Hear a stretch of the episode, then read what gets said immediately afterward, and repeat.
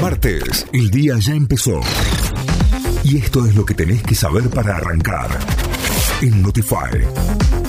Vamos a las noticias. Nos informamos a través de nuestra página web notify.com.ar. Inquilinos piden que se declare la emergencia habitacional. El movimiento Inquilino Nacional emitió un urgente llamado a la acción en un momento crítico para la vivienda en nuestro país y le demandaron al gobierno nacional que declare la emergencia habitacional, que implicaría suspensión de desalojos, congelamiento de precios de alquileres y prórroga automática de contratos hasta el 31 de diciembre de 2023.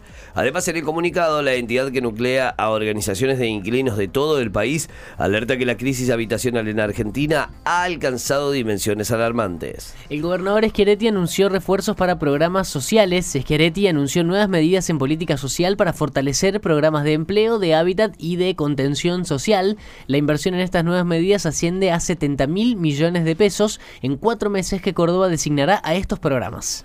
13% de inflación en agosto en Córdoba. El Centro de Almaceneros de Córdoba difundió su informe de índice de precios en agosto, donde confirmó una inflación de dos dígitos. El indicador de precios subió un 13,3% en agosto y de esta manera la inflación acumulada del 2023 llega al 86,91%.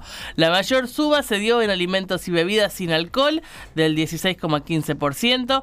Luego eh, lo sigue equipa para el hogar con el 15,70% y transporte y comunicaciones 15,40%. Los casos de COVID aumentaron un 200% en poco más de un mes. Los casos reportados de COVID-19 crecieron en forma ininterrumpida en las últimas seis semanas y desde fines de julio se incrementaron más de un 200% según los datos del Ministerio de Salud de la Nación.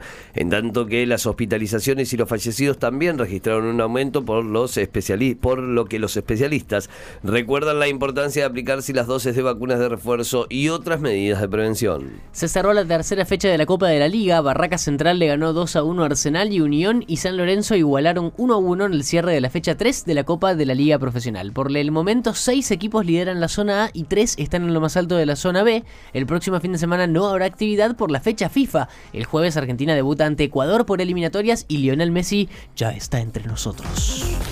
Notify, las distintas miradas de la actualidad para que saques tus propias conclusiones. De 6 a 9, Notify, plataforma de noticias.